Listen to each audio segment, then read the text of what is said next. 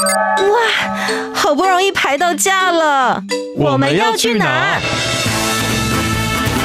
告别走马看花的旅程，出门不该只有吃吃喝喝。景点、文化、庆典、故事，旅游达人涂杰带你深游台湾，探索节庆文化。深旅 Follow me。你要去哪里？欢迎来到深里 Follow me，我是旅游达人图杰，带你深游台湾，探索节庆文化。又来到了每个月要带着大家逛庙会的时间，那我们就要邀请到我们最爱讲古的安导。哎，讲台湾，说台湾，台湾的故事是讲不了说不尽啊！大家好，我是同爱讲过安导。是的，又再一次请到了安导来到我们的节目当中，大家准备好要跟着我们一起逛庙会了吗？那当然呢，只要一请到安导，第一件事情我们就要来好好的听听，究竟这个礼拜、这个月有哪一些神明是寿星呢？你知道吗？旅游知识家。哇，这个月也是热闹了哈。嗯，这个呃，在农历五月呢，哦，就接下来的下个月农历五月呢，有很多神明的这个圣诞哈。嗯，像是呢，在五月初五呢，有我们的五福大帝哦，得道，哎、哦、对。然后呢，五月初六呢，哦，是我们清水祖师得道，哎哦。然后在五月初七呢，是我们巧圣先师的千秋。哇，你看五月的五号、六号、七号这三天非常热闹啊！对，嗯、然后五月十一呢，就是我们城隍爷的圣诞啊。哦，哎，我想要问一下，嗯、所以其实像我们大家都在说，哎，庙会啊非常热闹，或是办活动，是不是就有像得到的日，还有他们的生日？对，这两个是最重要的，是不是？是的，呃，一般来讲，就跟我们拜祖先一样，我们一般拜祖先或先民的话，我们会重重视是他的这个，比如说圣诞日哦，出生日，嗯、再来一个就是他的忌日哦，他哪一天就是挂掉，嗯、对，离开，对，得道成仙。神明的话呢，会分成说呢，哦，如果他是有修炼的。嗯哦，比如像妈祖，他是飞升得道，所以他叫得道日。是哦，得道意思就是说他肉体不在凡间了，他整个飞升的。嗯、对，那千秋的话就代表这个人哦，或者说这一个呃丰功伟业的这个神明呢，他死了哦，嗯、但是他死后才被供奉为神明。OK，哦，所以叫千秋，才叫千秋。对，比如说像巧圣先师，就是所谓的鲁班。哦嗯。哦，木匠的先祖鲁班，对，那鲁班的话，他在世的时候还不是神明，他是因为他发明了很多的这些呃制作木匠啊、呃、木工的这些工具，所以被。嗯木匠的后人呢，给崇奉为祖师爷，所以死后变神明，所以才用千秋。千秋这个字，哇，是不是大家一定要好好的收听？每个月 安道来的时候，我们大家都可以获得一些小小的知识。嗯、那么这个礼拜呢，要跟大家聊的也是接下来会非常非常热闹，尤其是在我们北部很重要的盛事，究竟要去哪里凑热闹呢？一起来听本周的热门旅游市。Top 热门旅游市。好，本周要带大家去的呢是连续三场的庙会，全部都挤在这三个礼拜，有够热闹，连续玩，对，不得了啊！你这个礼拜玩完，下个礼拜继续玩啊，对，或是这个礼拜如果你错过了，不要担心，下个礼拜还有。对，到底是哪个地方这么热闹呢？这里大家绝对想不到，它居然在我们的新北市啊！哇，我真的没有想过，原来新北市也有这种连续连番上阵的庙会活动哎、欸哦。这个大家以为说庙会要连番上阵，大概只有台南有办法，对不对？对。哎，但我告诉你，我们台北哈新北市民呢也是很会玩的。嗯，毕竟我自己也算是新北市长大的孩子，哦、所以当安导那时候跟我讲说，哎、欸，这个月很精彩的时候，我真的是吓了一跳，想说怎么会新北市、欸？哎、嗯，通常我们都要往中部或南部跑啊。没错。那究竟新北在哪几个区？接下来就是会热闹的地方呢？好，这三个地方呢，分别在我们新北市的三重、新庄跟淡水哦，刚好就在我们淡水河大汉溪流域的周边啊。是，而且他们其实都被大家昵称为大拜拜。对，对对，所以呢，接下来为大家介绍就是我们的大拜拜系列哦，分别是呢，在我们的农历四月二十六呢，三重仙社宫神农大帝圣诞的三重大拜拜。三重大拜拜，哎，以及我们四月三十号呢，哦，跟五月初一呢，这是我们新庄地藏庵文武大众老爷圣诞，这是我们新庄大拜拜。是，那还有呢，农历五月初五、初六呢，哦，淡水清水岩清水祖师得到的这个热闹活动呢，叫做淡水大拜拜。哇，总共有三个区域，三重、新庄跟淡水。我突然听到你讲之后，我觉得我愧为当新北人。哦，对不起啦，这三个。我都没有参加过哎、欸。没关系，没关系。我已经在新北长大，至少要有二十年左右的时间了吧。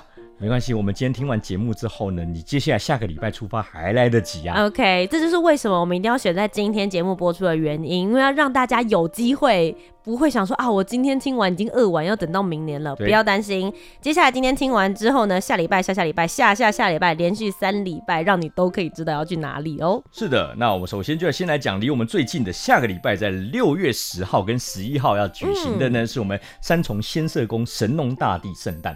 哦，那他们也会是一个，既然叫大拜拜的话，其实规模是相对来说，它是会进行绕境的，是？对，没错。嗯、那它绕境一定是在这一间庙，它的信仰圈或它的在地居民哦为中心。嗯，对。那讲到仙社宫的话呢，大家的印象应该是呢，哎、欸，我们的这个呃中和芦洲线仙社宫捷运站。哎、欸，对，真的 是这样，没错。一个站名非常重要，其实就可以先推广一下宫庙到底它盛不盛行。其实这也不得不说啦，我们台湾的这个捷运系统吼，非常的睿智啊，会。把周边的这些呢重要景点呢入围它的这个哦站名呢，嗯、就是加加深大家印象，真的、哦，而且会选这个名称，就是因为当地人他们当时都是以这个宫庙为主要的，或者说以这样的一个名称为主要的根据地，是或是记忆点这样。因为其实，在早期的时候，宫庙就是他们非常重要的信仰中心，嗯、然后大家如果晚上休闲娱乐，大家也会聚集到这边来。是，那其实讲到呢，三重仙社宫呢，其实它以前这个地方呢不叫三重哦，以前这边呢叫二重、嗯、哦。对，后来为什么多了一个一重呢？嘿，多了一重是因为呢，淡水河流域、大汉溪流域呢，哦，就是突然截弯取直了哦，然后呢，把原本的这个三重、二重呢划分成两地。哦，对，所以你会注意到这旁边呢有一个重新桥，然后重新桥下有一个二重疏洪道，是、哦，就是因为它原本是连在一起的，后来被冲散了。原来如此。对，那因为这个曾经大汉溪有发大水嘛，然后所以就突然为了要疏洪，所以才做了一个二重疏洪道，让它截弯取直之后呢，水可以快速的排洪。嗯哼，对，那所以像现在先生宫所在的地方就是以前的二重埔。哦，对，先社宫捷运站那地方就是二重埔哦，那它以前连在一起的，所以呢，先社宫它的信仰圈其实是横跨新庄跟三重这两个地方，这两个区域，对，它刚好是介在中间的，嗯，哦，所以它绕进起来的时候，不只是三重在热闹，它连它新庄也在热闹。哇，那照你这么说，因为他的信仰圈非常大，是三重到新庄这一块，但到下个礼拜的时候又是新庄大拜拜，大家不是就会有哎、欸，我上个礼拜热闹过，下礼拜继续热闹吗？哦，继续嗨下去啊，这样是真的会这样子，他们是有重叠的，因为他们刚刚讲到他的信仰圈就是像二重埔跟新庄是有重叠的嘛，嗯，所以在新庄的中港街的街区这一块哦，他们的这个信仰圈就跟这个仙社公是重叠在一起的，嗯。所以呢，很好玩的是呢，哦，像在接下来的六月十七号跟六月十八号是新庄地藏庵的文武大众爷老爷的圣诞绕境，是、哦、安访跟绕境。那他们的活动呢，就比如说我可能我这边有搭红毯，我第一个礼拜六月十号我就来接神农大帝的圣驾，好、哦、来拜拜。然后呢，等到了六月十七、十八再接我们这边的新庄地藏庵的拜拜。哎、欸，很方便呢，就我那些坛都不用拆啦，不用拆，只要换上面的字就可以了。没错，换掉就好了。对，然后呢，甚至还会有就是呢，哦，比如这个六月十号哦，是先社宫这边的三重大拜拜，嗯、新庄人就先来这边热闹。Okay 然后下个礼拜换你们来我们新庄热闹。哦，那个主人跟客人的身份对调、欸，对调，没错，就是这样。那包含，因为刚刚有提到说我们有这些绕境里面的内容，那究竟六月十号跟六月十一号这两天有些什么样子的亮点是大家可以特别注意的呢？呃，像仙社宫，因为它是神农大帝，嗯，哦，可能大家对神农大帝比较陌生，不像妈祖或王爷这么熟悉哈。那是因为呢，以前在这个新庄哦、三重、泸州、五股这一带呢，哦，很多先民来这边开垦的时候都是务农为生。是哦，所以在这边呢，哦，他们当时请了这个这个、神农大帝来这里，希望可以保佑五谷丰登嘛。嗯，哦，那当然，真的，你现在看到新庄或三重这个地方，要么副都心，要么什么捷运重镇之类的，你就知道它发展有多好，神明有多保佑了。那所以呢，呃，在这个哦，从农业为根基转变为现在的工商发达的时候，他们更加深就是对神明的这样的一个信仰力。嗯，哦，那因此呢，在这个绕境的时候，他们在北部绕境都会习惯有一个现象，就是第一天一定要先暗访。暗访哦，你是说要在晚上的时候？对，晚上的时候先暗访，然后第二天才是呢，他真正的绕境。哦、比如说神农大帝呢，可能是这个哦呃六月十一号他的生日，然后要绕境，但是我前一天我就先派兵将先去扫荡。OK，先去扫街。对，这个呢换算成大家现在可以理解逻辑，就好像比如说我们总统要出来到某个地方的时候，嗯、前面的前两个小时甚至前半天就会有国安人员先到现场去维安。对，先去确认一下状况，对，确认路线，然后呢、嗯、还有封街，然后交通管制等等。是，等到时间点到，比如下午四点总统来了，嗯，哎，然后就他就顺利的车开进来，下车进去，然后办他的事情。哦，OK。然后讲完话，致辞完，拍完照离开了之后，嗯。那接下来就恢复到正常。哎，那所以暗访的时候教是会出去的吗？哦，暗访的话呢，基本上是不出教的。哦，不出教，但是它会有一个呢，呃，副驾的这个神明，然后呢代表主神。哦，代表主神，然后我去巡视。嗯，哦，那先确认场地都没问题了之后，哎，隔天就可以正式绕境。所以走的会是一模一样的路线？呃，大致上会一样。嗯，哎，大致上会一样。哦，那暗访会绕比较大的范围，确定这个区域内都没问题。嗯，那。正日绕境的时候，就会比较详细的去走一些巷道啊，或者是主要道路这样子。嗯、那暗访相对来说会比较低调一点点吗？嗯，基本上都是这样子。而且呢，一般呢，像北部地区习惯的暗访呢，都是不想让，呃，应该说都是不让外地的正头来参加的。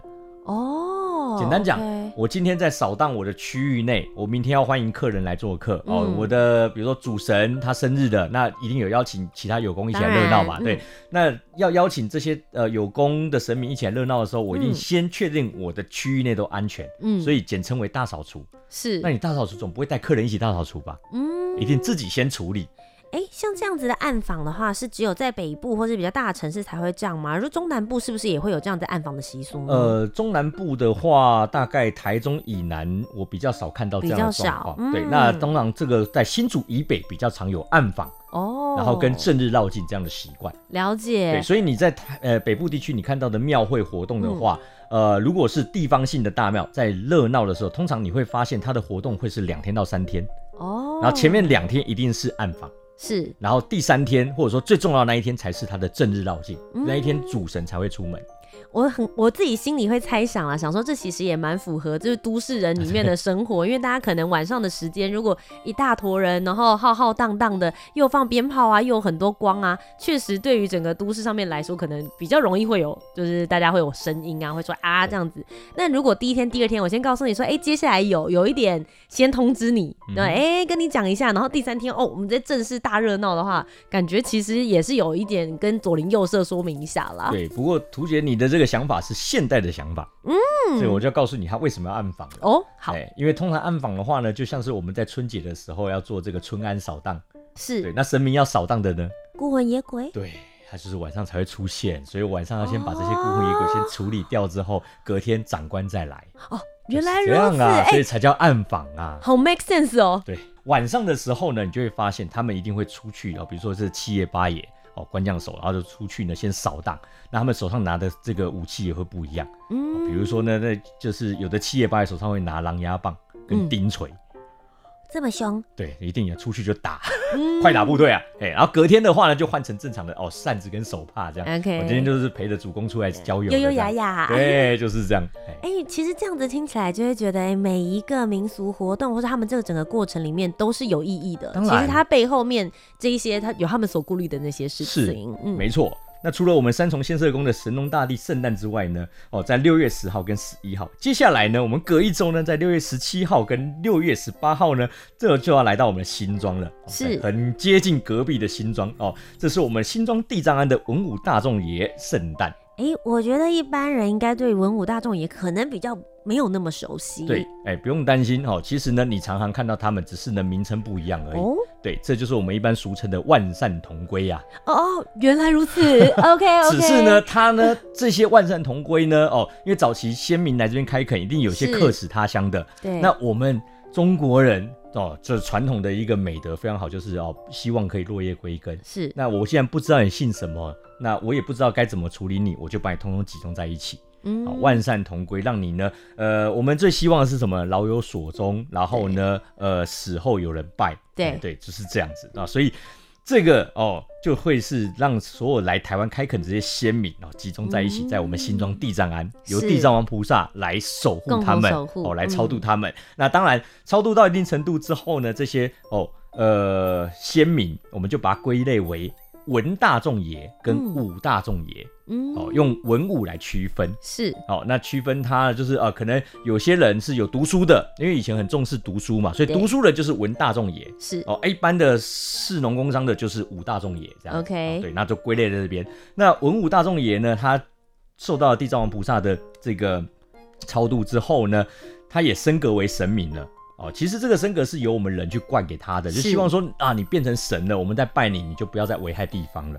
哦，就像我们路边看到的这些万善同归啊，或者是这个同归所啊等等，哦，嗯，希望他可以哦有香火奉祀之后就不会出来作怪。是，欸，那文武大众爷呢，他特别一点就是呢，呃，他的绕境当中，我们给他定了一个时间点。哦，在这个七月之前哦，然后呢，五月份的时候呢，哦，就是定说哦，这是你的这个绕境，然后呢，呃，你的圣诞，然后办举办绕境哦，那呃，请着地藏王菩萨跟文武大众也去巡视地方，嗯。啊，那希望可以呢，就是简单讲，就是我们现在说的以暴制暴，哦，因为你是鬼，然后是鬼王哦，或者说是有一定神力的鬼，那你可以呢。更懂那些鬼藏在哪里，是，你就把他们通抓走，然后呢通带回去，我们这地方就安全了。哦，你是鬼之手，你都知道他们要做些什么样的小动作啦，所以交给你处理就好了。没错，然后地藏王菩萨就在后面守着，嗯，好，okay, 看谁作怪这样子。OK，谢谢你们，谢谢你们做的很好。没错没错，哦，所以就是呢，由这个文武大众爷呢，哦来守护。那当然，新庄地藏庵的这个文武大众爷呢，哦，他呢，在这个随着他被崇奉为神明之后呢，也有很多的灵验的事迹。哦，导导致于呢，后来呢，哦，他的这个圣诞绕境呢越来越盛大，然后演变成一个新庄大拜拜，很多人都忘记那一间庙原本是拜地藏王菩萨的，然 后就是哦，这个文武大众也很灵验，是。他呢，呃，可以帮人家找车、找不见的东西，哦，甚至呢，很多的警察还有呢刑警，如果遇到了难难解的哎难办的案子，都会去求这个文武大众爷。哦，就像你讲，他专门抓鬼嘛，所以如果我们真要抓犯人的话，也可以请他帮忙。对，甚至说遇到一些不知道该怎么破解的谜团，他们都可以帮忙破解。哇！所以新庄地藏庵有很多的这个始终的信徒、始终的粉丝，都是法官、刑警、检察官。这个好特别哦，等于就像你讲的，就是各式各类这些正义的官员们，大家会去拜我们刚刚所说的，就是开玩笑说是鬼王这样子，哎，那就是拜他们文武大众爷这样。对，然后呢，好，那话又说回来呢，像他的新庄大拜拜呢，一样哈、哦，他的前一天哦，四月农历四月三十呢是这个暗访，是。哦，先出去抓肃清地方，然后隔天呢，五月初一呢，就是请着地藏王菩萨还有呢文武大众也出去绕境，OK，一起出去，是的，那但是他这边呢，哦，有一个特别的东西呢，是呃，像新庄大拜拜呢，它有一团阵头，是全台湾唯一的。嗯哦，在新北啊，没错，像我们在南部会看到有很多的，比如说哦，武馆的阵头，像上一次我们介绍到金狮团、狮阵啊、神将，然后或者是家将哦，八家将、十家将等等，这些呢，有些像家将，他是从福州传到台湾来的，是。哦，可是呢，新庄地藏庵呢这边呢有一团，它的名称叫官将手，嗯，哦、这个官将手这个呃，它也是家将。它只有三个角色，OK。那这个官将手呢，它是由新庄地藏庵呢在早年的时候呢所发展出来的一个民俗义阵，最后被神格化了。所以其实是他们自己所发展出来的，对，没错，原创，对，原创。那这个呢，呃，这个。官将守呢，在据说啦，是在民国这个三十四年的时候哦，当时呢有地方上的这个耆老呢哦，叫黄秋水先生哦，他所担任这个郡贤堂的负责人，他也是北管宣社哦。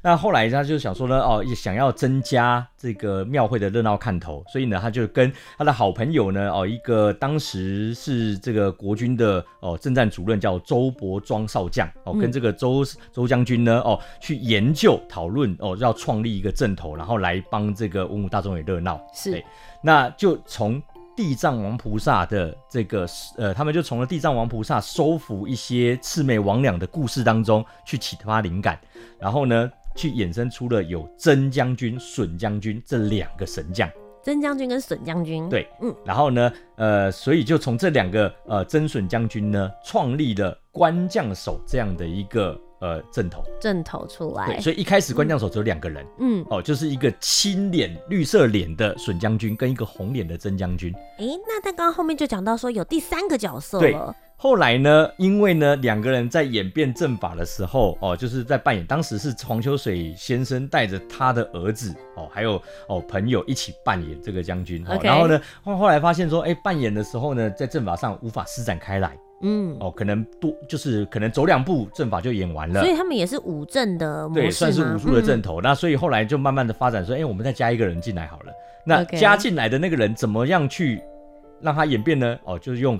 曾将军可以呢无限增生这样的一个概念，然后呢就让他变成了第三人，引分身之术啊，引分身之术，对，在宗教里面是合理的。OK，所以呢，哦，到后面呢，随着他徒子徒孙不断的去发展之后呢，现在官将手呢，除了三个人之外，嗯、也有到五个人，也有到七个人，也有到九个人，反正都是单数。OK，所以是曾将军，对，曾将军的你就会看到中间拿叉子的那一个呃笋将军，他只有一位。是，然后旁边不管衍生出多少人，全部都叫曾将军。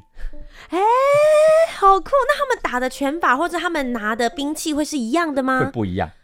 对，所以他增生出来之后还可以使用不同的武器，但是面容的面容也会稍微脸谱会稍微改一下。那像官将手，它最特色的就是它的脸谱呢，哦，是是火焰造型的脸。脸谱是，所以你会看到它会勾勒出很多火焰的纹路，嗯，哦，然后代表说呢，这个是被地藏王菩萨收服的鬼，然后呢所幻化而成的，嗯，哦，精怪这样子，对。嗯、那中间的这个笋将军拿着这个三叉戟，哦，就是专门要来插这一些哦凶恶的鬼。然后旁边的这个曾将军呢，他们就会拿着枷跟锁哦，或者是呢大刀，还有呢虎头铡等等哦，就是要来去抓这些逃跑的鬼，甚至就地审判、就地正法这样。哦，天哪，好有意思哦！因为我觉得大部分大家所听到的那些。阵头很多，就像安导所说的，他可能是从这个福建啊，或者不同的地方传过来。嗯、但我真的是第一次听到，原来在新北这一边新庄就有一个台湾原创出来的阵头。对，那所以呢，大家如果有机会到这个呃新庄地藏庵去看的话，嗯、在他们大殿地藏王菩萨的。前面的供桌旁有一支这个三叉戟哦，插在那边，嗯、那个是当初创团时期黄秋水老先生所使用的第一代的第一代的法器。